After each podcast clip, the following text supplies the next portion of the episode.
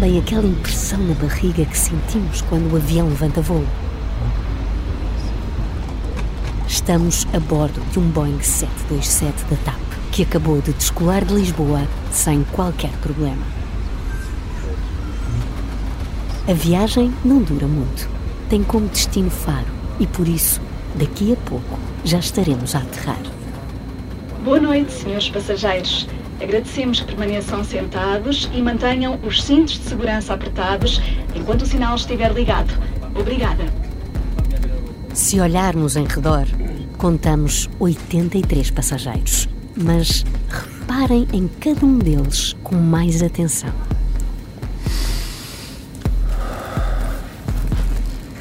Um dos passageiros das filas de trás parece estar nervoso. Está aparentemente mal disposto. Assim que o sinal de apertar os cintos se apaga, levanta-se para ir à casa de banho. Em vez de se dirigir à que está mais próxima, nas traseiras do avião, percorre todo o corredor até chegar à casa de banho da frente, mesmo junto ao cockpit. Pensando bem, isto deveria ter sido um primeiro sinal de alerta, mas na altura ninguém deu importância a esse pormenor. Quando finalmente derem por falta dele, já será tarde demais.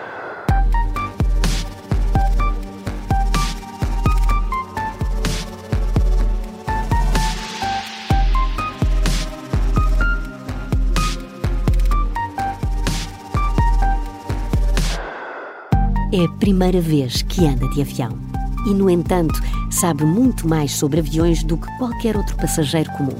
Sabe, por exemplo, que este voo leva mais combustível do que o necessário para chegar a Faro. E esse vai ser um detalhe importante nesta história. Estamos a 6 de maio de 1980. Nas próximas horas, este passageiro vai pôr o país em alvoroço. Por causa dele, o governo não vai dormir o primeiro-ministro, Francisco Sá Carneiro, há de reunir de emergência um gabinete de crise durante a madrugada. No momento em que se levantou, este passageiro pôs em marcha um conjunto de acontecimentos que vão mudar a vida dele. Quando sai da casa de banho e dá alguns passos para invadir o cockpit, bem, nesse momento já não há volta a dar. Tem uma arma na mão esquerda e está a tremer. Ah, falta aqui um pormenor. Eu já disse que ele só tem 16 anos. Este é o Piratinha do Ar, uma série para ouvir em seis episódios que faz parte dos Podcast Plus do Observador. É narrada por mim, Margarida Villanova, com banda sonora original de David Fonseca.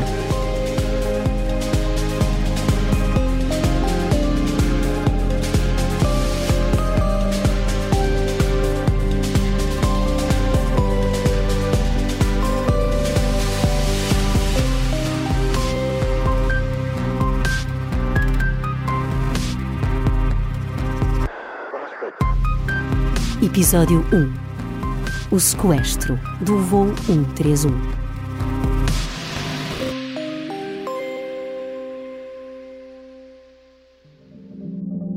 Esta é uma história real e é o conhecimento da história que guia a onda em direção a um futuro melhor. Vamos continuar este percurso juntos porque a onda tem muito para contar, mas também tem muita vontade de ouvir. Nesta viagem, os Podcast Plus do Observador têm o apoio da Onda Automóveis.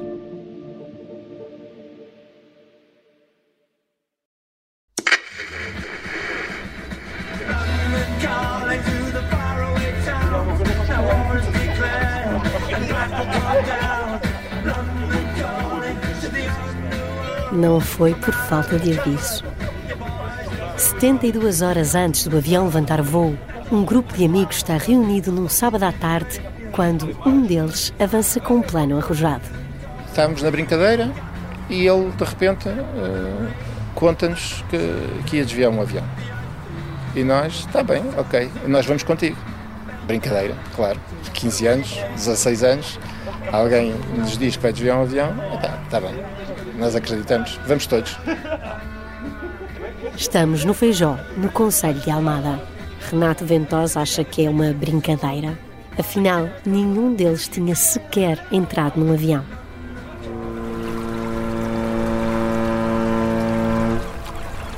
Os amigos saem de casa, atravessam o Tejo e gozam com o plano do Rui. E íamos no, no, no barco, aqueles barcos hum, hum, nos cacilheiros que levavam carros. Portanto, íamos cá fora, da brincadeira, a fazer aviãozinhos de papel e lançar os aviãozinhos para o rio, a dizer: Olha, vou desviar este. Mas o Rui não está a brincar. O plano é mesmo real e estava a ser preparado em segredo há várias semanas. Objetos a levar na mala: máquina fotográfica, flash e dois rolos, bússola, lupa, calculadora. Num caderno de linhas, escreveu tudo o que precisa para avançar com o plano. Caneta Parker. A lista é longa, mas para ele, cada um destes objetos é essencial. Documentos que vão comigo no casaco passaporte, bilhete de identidade, duas agendas, número da conta bancária do pai, carteira com dinheiro, cartão de jornalista, bilhete de avião e gravador.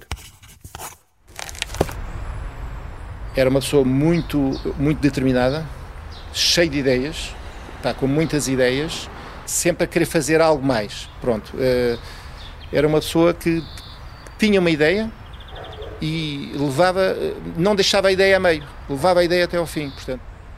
Renato Ventosa, hoje com 59 anos, recorda o amigo de infância. Um jovem determinado que escreveu um plano e estava preparado para o colocar em ação. Ele mostrou-nos o bilhete e, e, e, eu nem acreditei, nem, nem, nem, nunca tinha visto um bilhete de avião. Aliás, já tinha visto, mas não, nem, nem, nunca tinha tido a preocupação. E houve um, um, dos nossos amigos que olhou para o bilhete e viu: é pá, não, de facto, isto é um bilhete de avião, é verdadeiro. E eu: não é nada, isso é uma brincadeira, não sei o quê.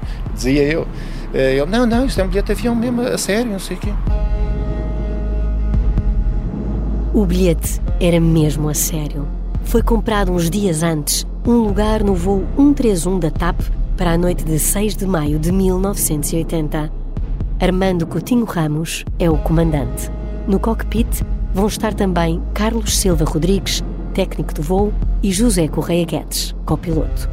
Era o tal voo que, que, nós gostávamos de fazer, porque era um voo muito curto. Depois tínhamos uma aterragem lá, outra aterragem cá, nós gostávamos de pilotar, uma forma de praticar. E, eh, do ponto de vista familiar, era um dia quase normal, portanto, eu deveria estar de volta cerca das 11 da noite, 11 e tal da noite. É uma ligação entre Lisboa e Faro mas Rui quer seguir para o outro destino.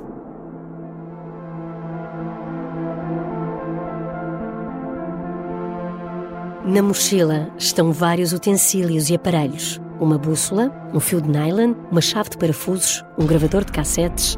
Tudo tem o seu propósito e nos próximos episódios vou contar-vos para que serve cada um deles na cabeça do Rui. Mas se tiver de chamar já atenção para um, será certamente para o gravador. É que, escondida lá dentro, vai uma pistola. O jornalista Miguel Cordeiro falou com Renato Ventosa. Ele quis nos provar, então, mas que, como é que fazes, como é que não fazes? Uh, pá, leva uma pistola, uh, o, o meu pai tem. Uh, ah, é, é porreiro, então, mas está a pistola. Ele, de facto, mostrou-nos a pistola ainda andamos na brincadeira com a pistola lá em casa, nesse dia. Carregada? Não, não, não. Uh, não, não. Uh, nós, nós, brincávamos, não, mas também tínhamos, tínhamos consciência do que estávamos a fazer. Não, isso, a pistola não estava carregada. A arma podia não estar carregada naquela tarde, mas no dia em que o Rui entrar a bordo do avião da TAP, já vai levar oito balas no carregador.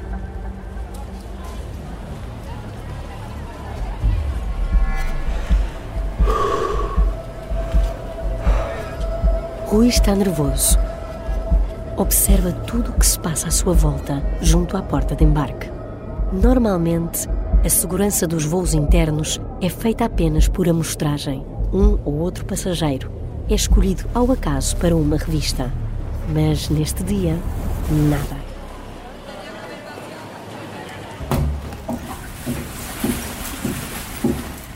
Entra numa casa de banho do aeroporto abre a mala de viagem e agarra no gravador portátil. Usa uma chave de parafusos para o abrir. No interior está escondida a arma que passa agora para o bolso.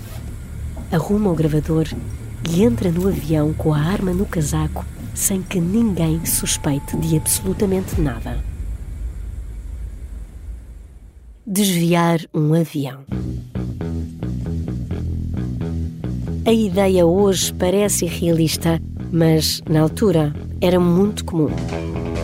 There was another airplane hijacking today, a Delta Airlines jet taken over by a gang of hijackers. Many passengers who were on board the plane are in shock. Many have been wounded in the final orgy of violence. But today, after hijacking a Northwest Airlines jet, ransoming the passengers in Seattle, then making a getaway by parachute somewhere between there and Reno, Nevada, Há cerca de 50 anos, o mundo viveu a era dourada da pirataria aérea.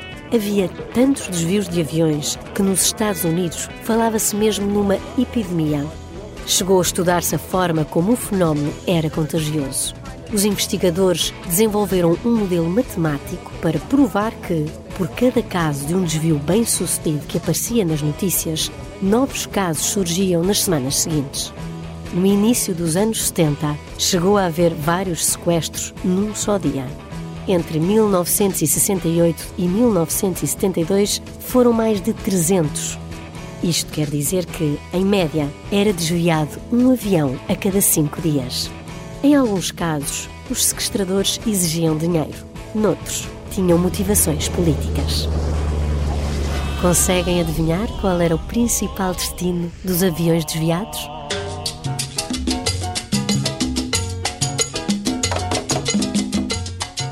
Cuba era um destino muito conhecido na altura. Havia, Cuba já estava sujeito ao bloqueio. Né? E havia sequestros que se faziam ali naquela zona e os, os, aviões eram obrigados a aterrar em Cuba. Os americanos ficavam furiosos e toda a gente.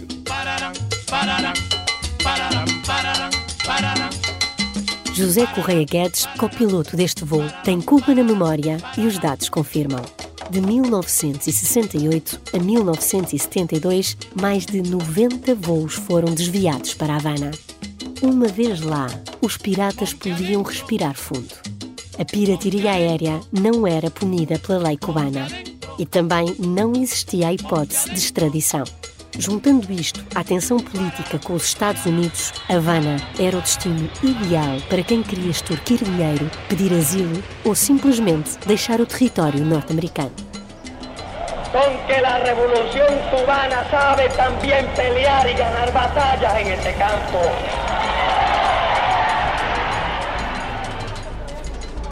Na época, a segurança nos aeroportos era mínima.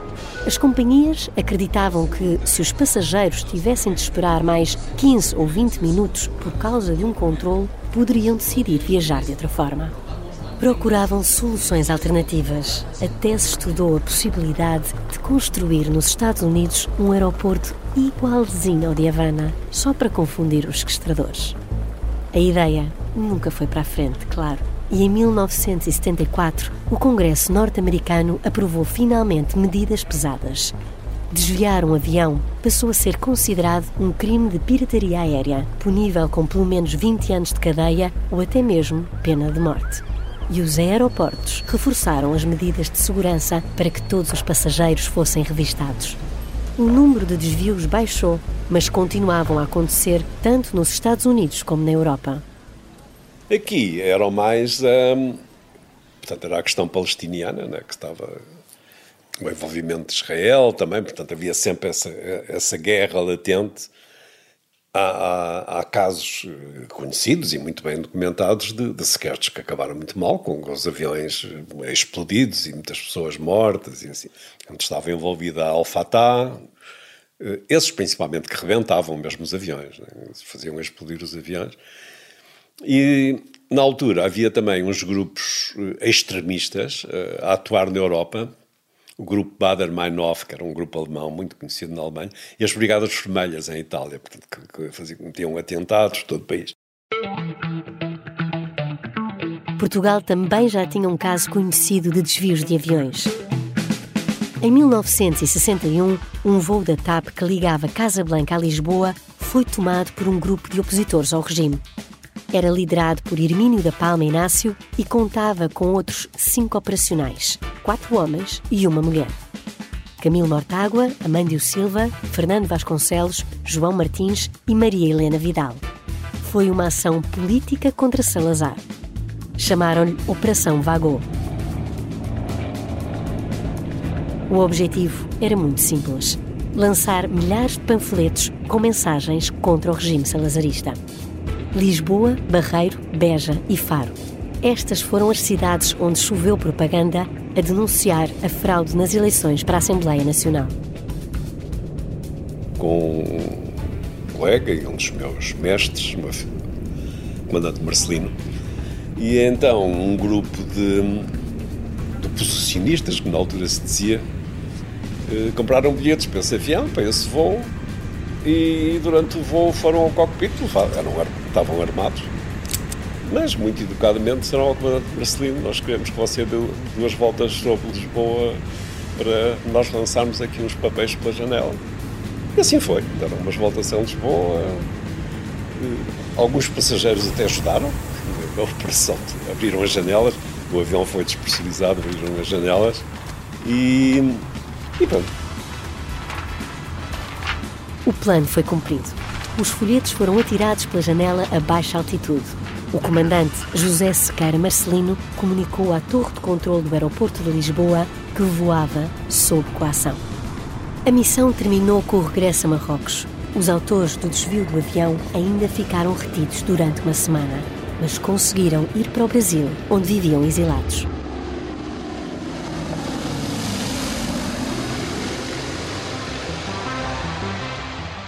Praticamente duas décadas depois da Operação Vagô, um jovem de apenas 16 anos que vive no Feijó também tem a sua própria operação em curso e também tem um nome para ela. Não é tão original, mas vai ser igualmente eficaz.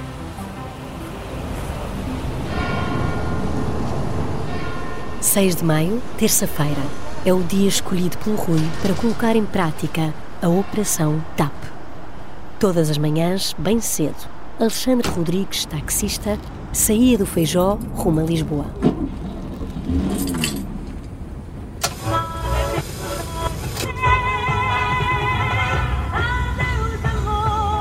Na primeira viagem do dia, transportava o filho Rui e o amigo Renato Ventosa. Os dois ficavam em Alcântara. O Renato estudava ali num curso de eletrónica. O Rui ainda seguia de autocarro para o campo pequeno para o Colégio Crisfal.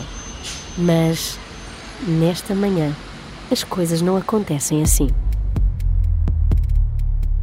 Nesse dia, eh, ele não foi. E ele estava deitado e, o, pai, o pai dele vira-se para mim: é, para o Rui hoje, não sei o quê, não, não, quer ficar na cama, não, não, não, não, quer vir. E eu falei: então, Rui, o que é que se passa? Não, ah, não, hoje, hoje, hoje não vou, pá, vou ficar aqui. Depois eu, ah, também, pronto, então até logo, tchau. E quando vou embora, ele chama-me. Chama-me uh, e eu, diz lá. Uh, e o pai dele a chamar-nos. Uh, a chamar-me para ir, já era tarde, já estamos atrasados. E ele, não, deixa estar, depois à noite logo sabes.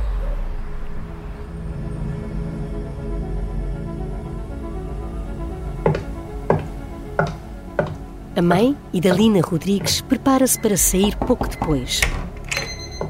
Vê o Rui no quarto e diz: Levanta-te, não te deixes dormir. Levanta-te e vai para a escola.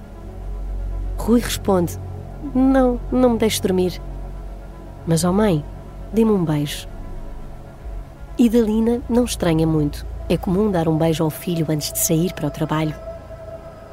Não estranha, mas dentro de algumas horas vai perceber o significado daquele momento. Era um beijo de despedida.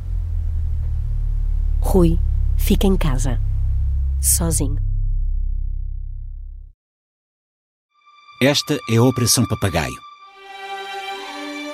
O plano mais louco de sempre para derrubar Salazar. Episódio 3. Nome de código: Alice. Espera, está, está a acontecer qualquer coisa! Qualquer coisa de estranho! Uma série para ouvir em seis episódios que faz parte dos Podcast Plus do Observador. Um novo episódio a cada terça-feira. Os Podcast Plus do Observador têm o apoio da Onda Automóveis. Nesta manhã, José Correia Guedes, que já ouvimos neste episódio, também se despede da mulher com um beijo. É, por esta altura, um jovem piloto da TAP. Tem apenas 33 anos. Eu morava em Carcavelos, tinha uma filha pequena, a nossa filha mais velha tinha acabado de nascer, ela nasceu em 78. Minha mulher era professora e morávamos em Carcavelos, uma vida tranquila, perto da praia. Eu fui voar, comia quase todos os dias e despedi-me. Um beijo, até logo. E de repente aconteceu o que aconteceu.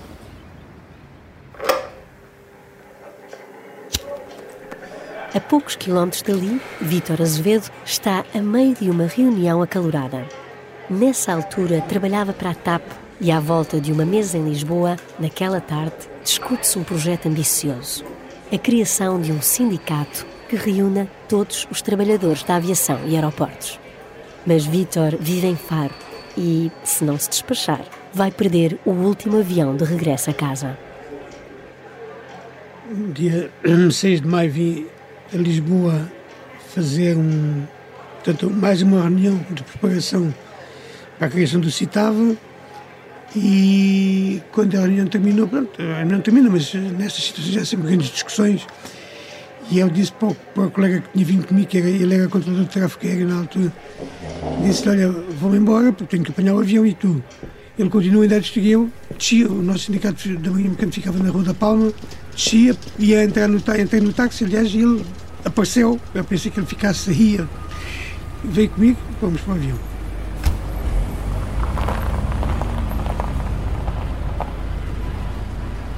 Esse amigo que ainda entra no táxi a tempo é Pedro Ferran. É controlador aéreo, trabalha na Torre de Controlo de Faro.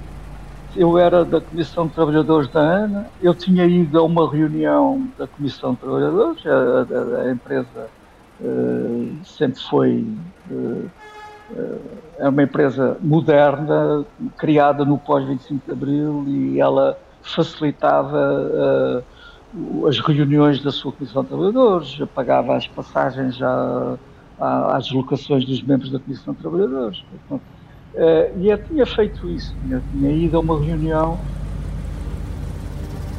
no momento em que Vítor Azevedo e Pedro Ferran entram no táxi com destino ao aeroporto, Rui já tinha saído de casa há muito tempo. Leva com ele o guia de rotas da TAP e folhetos da transportadora aérea portuguesa com imagens do avião específico que planeia desviar naquela noite. Um Boeing 727. O avião que, TAP utilizava na altura para voar na Europa, nas ilhas e, no, e nos voos domésticos também, não tinha outro. José Correia Guedes, copiloto. Mas para o conceito da época era um avião eh, médio, muito eficaz eh, em termos de, de desempenho técnico. Bissau é o nome do avião que esta noite vai fazer a ligação Lisboa-Faro. A bordo vão estar 83 passageiros. Está quase cheio e o Rui sabe disso. Nos dias anteriores, telefonou para diferentes departamentos da TAP. Apresentou-se como repórter do Correio da Manhã. Queria saber qual o dia e a hora em que o voo para Faro seguia mais lotado. O raciocínio era simples. Quantos mais reféns conseguisse fazer, mais hipóteses teria de que as exigências fossem aceites. Mas como é que era possível levar uma pistola para dentro de um avião? Pois bem, em 1980, os aeroportos funcionavam de maneira diferente. Em Portugal, os detectores de metais só eram usados de vez em quando e apenas para voos internacionais. A segurança, desse ponto de vista, não era uma grande preocupação. A grande preocupação era a segurança aeronáutica. Era que as máquinas não falhassem e os pilotos não falhassem. Portanto, era uma segurança diferente da segurança que resulta de atos externos contra os aviões. Nessa altura, Alda Pato trabalhava como jurista na Direção-Geral de Aviação Civil. apesar de já haver alguns casos, não eram tão significativos nem tão graves eh, que levassem, por exemplo, os, as autoridades dos aeroportos a serem obrigadas a vigiar os passageiros, a fazer revistas, a proibir o uso de, o embarque de armas, eh, de líquidos, de produtos tóxicos. Isso verdadeiramente sério só acontece em 2001 com com o que aconteceu nos Estados Unidos. That a plane has crashed into one of the towers of the World Trade Center. Hoje sabemos que para embarcar num avião é preciso passar por um detector de metais, há revistas, raio-x, são até proibidos líquidos a partir de certas quantidades.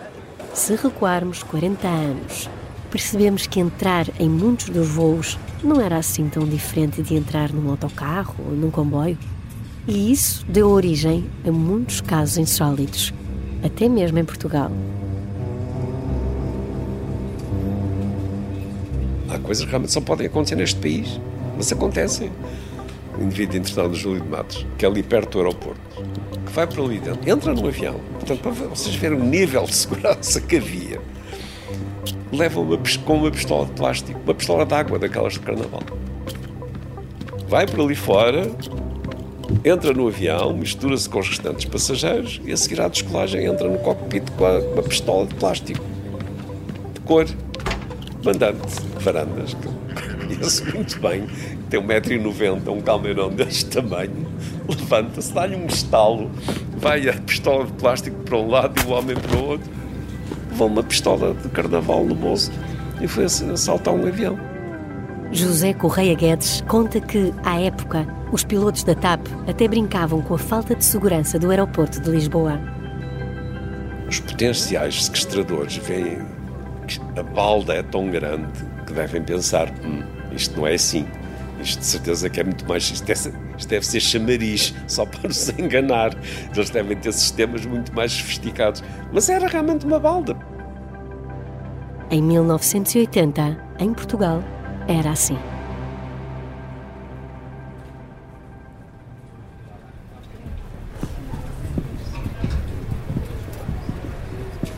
No voo embarcam 40 portugueses e 43 estrangeiros. O avião tem um corredor ao centro com três lugares de cada lado. Vítor Azevedo e Pedro Ferran sentam-se do lado esquerdo, na parte de trás do aparelho. Ocupam os dois lugares junto à janela e continuam a discutir a criação do novo sindicato. Pouco depois, chega um miúdo que se senta ao lado deles, junto ao corredor. Ele ia sentado ao meu lado e, uh, estava um bocado nervoso, uh, notava. Eu, quer dizer, eu acredito que em maio houvesse algum calor já, mas ele estava com. Eu até lhe abri o ventilador para ele, ele agradeceu-me. Uh, e mexia-se um bocado no, no, no, na cadeira. Pedro continua a conversa com Vítor, mas ambos percebem o nervosismo do rapaz. Perguntou-me onde ficava a casa de banho, já depois de termos posto os cintos de segurança. Eu disse-lhe que ficava uma na frente do avião até atrás, que o avião é um 727-100, um avião relativamente pequeno. E... Mas disse-lhe que ele não podia sair porque já íamos descolar. Indiquei-lhe o saco de ajuda ele disse-me que se sentia mal disposto porque tinha jantado há pouco tempo. Eu pensei que ele devia ter medo de viajar, mas não disse nada, claro. É a primeira vez que o Rui está dentro de um avião. Aliás, aos 16 anos é a primeira vez que passa uma noite fora de casa. E dentro de momentos, também pela primeira vez, vai apontar uma arma a alguém. Boa noite, bem-vindos a bordo do voo 131 da TAP com destino a Faro. O avião vai descolar dentro de momentos. Agradecemos que apertem os cintos de segurança.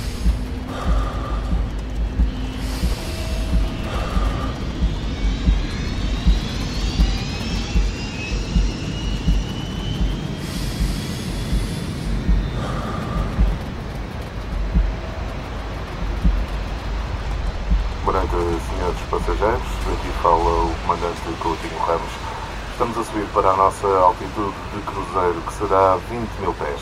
Estaremos a aterrar dentro de 45 minutos. Neste momento estão 20 graus em Faro e voamos com o céu limpo. Rui continua nervoso. Aguarda apenas pelo sinal que lhe vai permitir pôr em marcha a próxima fase do plano. Apagaram-se as luzes dos cintos e tal, as pessoas já se podiam deslocar.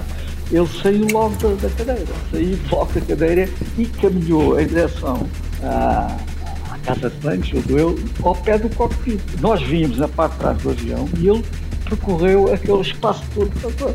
Eu lembro disso porque uh, ele depois nunca mais, eu nunca mais o vi. Pedro Ferran tem também na memória que o jovem deixou uma mochila aos pés do lugar onde ia sentado. Não se lembra se levou alguma coisa com ele para a casa de banho, mas nós já sabemos que levou. No bolso do casaco vai a pistola. Rui entra na casa de banho e fecha a porta. A arma está carregada. Ele está pronto. O plano é simples: sair da casa de banho e entrar rapidamente no cockpit. A distância é muito curta. São praticamente porta com porta.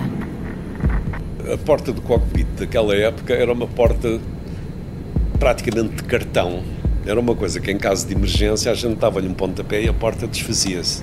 A porta só lá estava para, até, certo ponto, insonorizar o cockpit, a gente não ouvir o que se passava lá atrás e criar alguma privacidade para os passageiros não estarem a ver o que é que nós estamos a fazer ali no, no cockpit. Portanto, era uma porta muito frágil, não tinha nada, não tem nada a ver com aquilo que se passa hoje, que são portas blindadas. E que não fechava. Chegou ali, rodou uma saneta, abriu a porta, entrou por ali dentro e apontou-nos a arma. Voltado de braço estendido, com a pistola apontada à minha cabeça. Numa questão de segundos, o sequestrador faz a primeira exigência. A primeira coisa que eu ouço é: vamos para Madrid.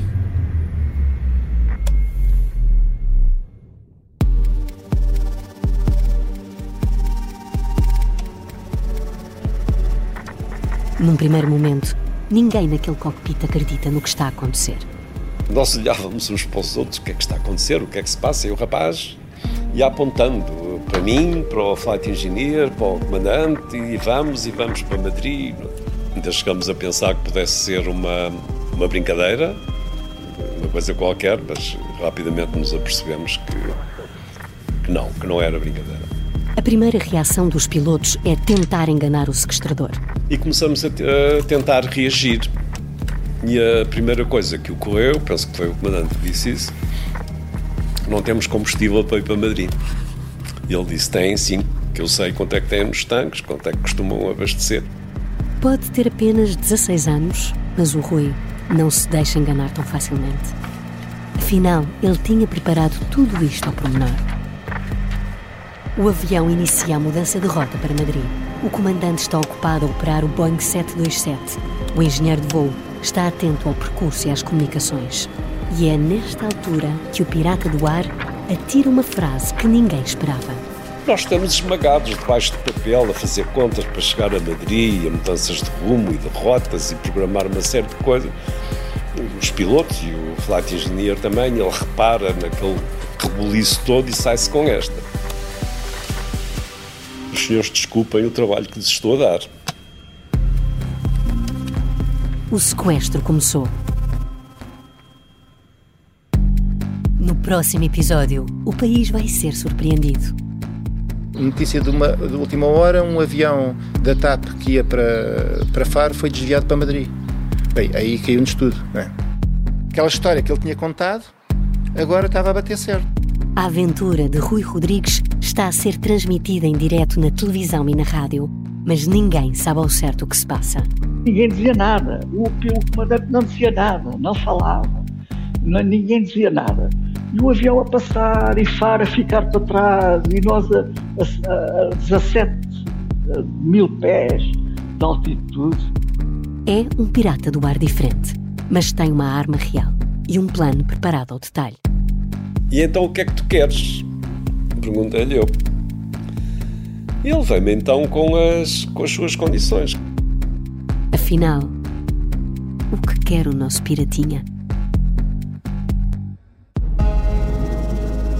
O Piratinha do Ar é uma série para ouvir em seis episódios e faz parte dos Podcast Plus do Observador.